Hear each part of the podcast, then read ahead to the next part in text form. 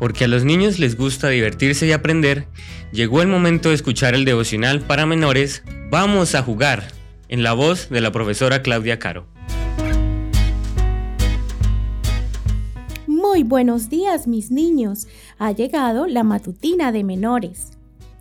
¿Qué dos departamentos había en el santuario? Respuesta A, el primero y el segundo. Respuesta B, el del juicio y el de la expiación. Respuesta C, el santo y el santísimo.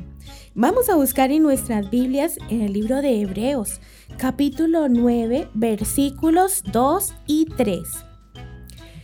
Porque el tabernáculo estaba dispuesto así. En la primera parte, llamada el lugar santo, estaban el candelabro, la mesa y los panes de la proposición. Tras el segundo velo estaba la parte del tabernáculo llamada el lugar santísimo. ¿Sabes cómo y cuándo se construyó tu iglesia?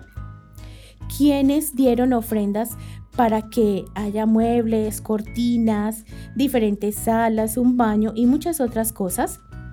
Seguro que si les preguntas a tus padres o el pastor de tu iglesia pueden contestarte todas estas preguntas.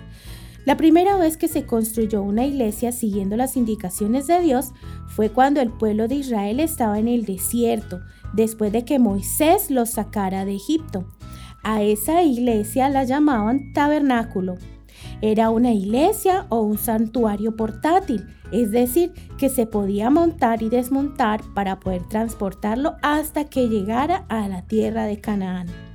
Todos los israelitas trajeron ofrenda de oro, plata, telas, maderas para poder construirla. Tiempo después, el rey Salomón construyó un santuario que ya no era portátil, sino un edificio grande y hermoso, el maravilloso templo de Jerusalén. Tanto el tabernáculo como el santuario tenían dos departamentos como Dios le había indicado a Moisés que lo hiciera en el desierto, el lugar santo y el lugar santísimo, que estaban separados por una cortina. En el lugar santo se encontraban la mesa de los panes de la proposición, el candelabro de siete brazos y el altar del incienso.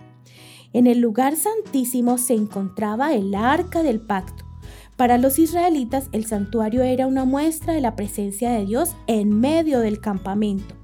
Cuando los israelitas miraban el tabernáculo, sabían que Dios estaba con ellos y que no tenían nada que temer.